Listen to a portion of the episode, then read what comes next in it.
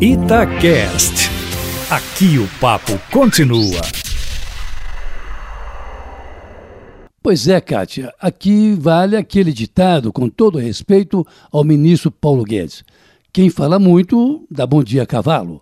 O ministro Paulo Guedes, veja só, passou o dia ontem tentando desdizer o que foi dito anteontem por ele numa entrevista em Washington, quando se referiu à possível volta do AI-5 no caso de manifestações de rua aqui no Brasil, a exemplo do que ocorre na Bolívia, na Colômbia, no Chile, enfim, em boa parte do mundo quando os que têm perdido valores e direitos saem às ruas para pedirem de volta o que perderam.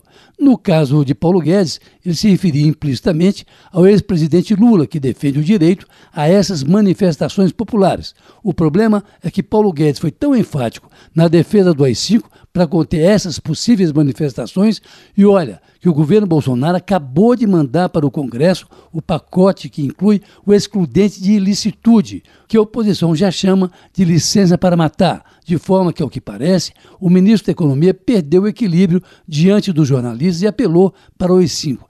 Ah, para quê?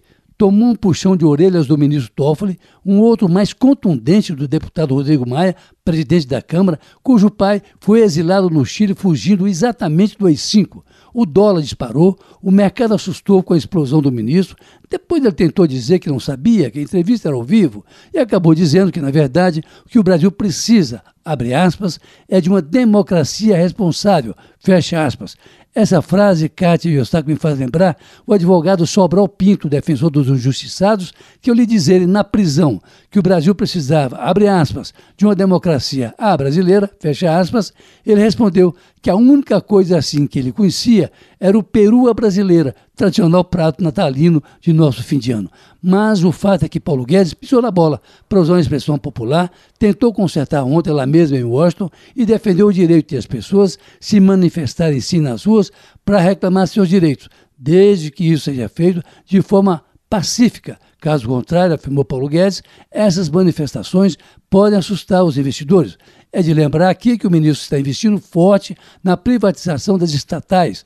Daí a sua preocupação com possíveis convulsões sociais, como o que está acontecendo no Chile, experiência que ele viveu ao participar de forma indireta do governo Pinochet, que mudou a Previdência e impôs em plena ditadura a reforma administrativa no país. Mais ou menos como está sendo feito aqui, daí a sua evocação ao AI-5, que até o presidente Bolsonaro rechaçou ontem ao dizer, pelo seu porta-voz, que o presidente se refere a esse episódio da vida brasileira como um fato meramente histórico. E ponto final. Uma outra novidade ontem, Cátia Eustáquio, aliás, o país está cheio de novidades.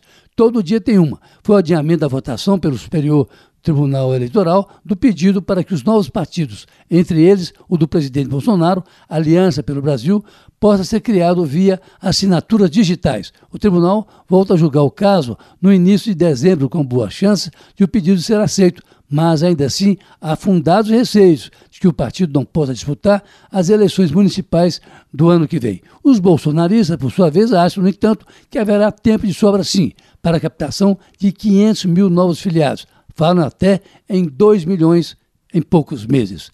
Carlos Lindenberg, para a Rádio Tatiaia.